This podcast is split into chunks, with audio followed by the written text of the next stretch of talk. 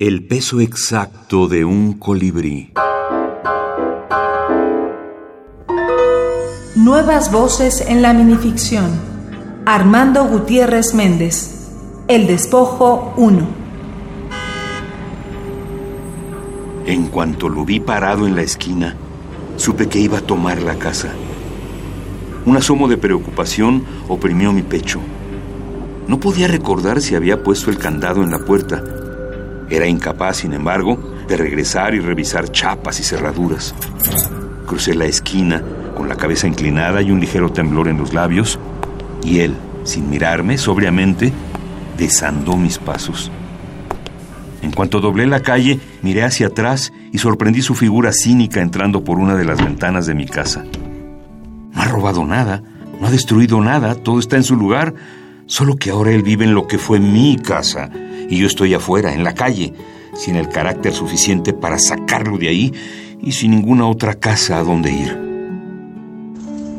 En el libro de cuentos El Reguilete hay tres cuentitos que son El Despojo, 1, 2 y 3. Eh, estos cuentos tienen mucha carga psicológica en mí, ¿verdad? Son eh, una inseguridad que tengo, un temor ante, ante el hecho de perder una casa, de llegar y que alguien por buenas o primeras se mete y me deje afuera y qué onda, ¿no?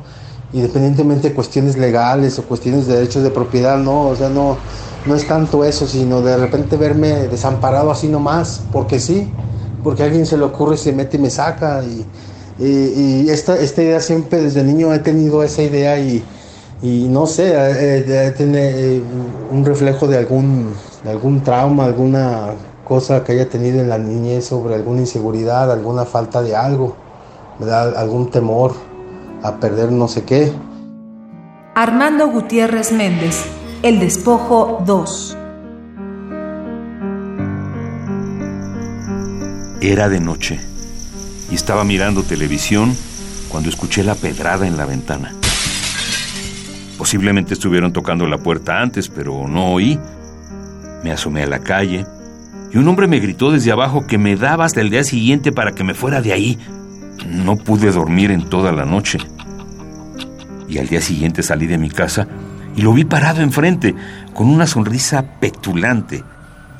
Caminé hasta la esquina de la calle y antes de dar vuelta, oí un portazo y sentí que mi corazón estallaba.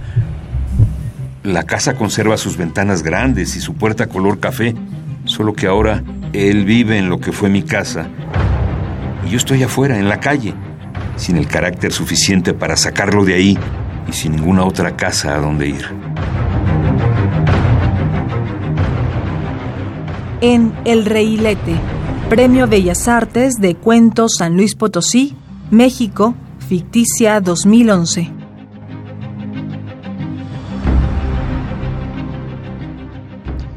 Escribir un cuento breve, en mi caso, pues exige el mismo trabajo, el mismo, la misma pasión, el mismo esfuerzo que, que me implica escribir un, un texto más extenso. Incluso a veces escribir un cuento breve me, me cuesta muchísimo trabajo. La mayoría de las veces termino por desecharlos y olvidarme.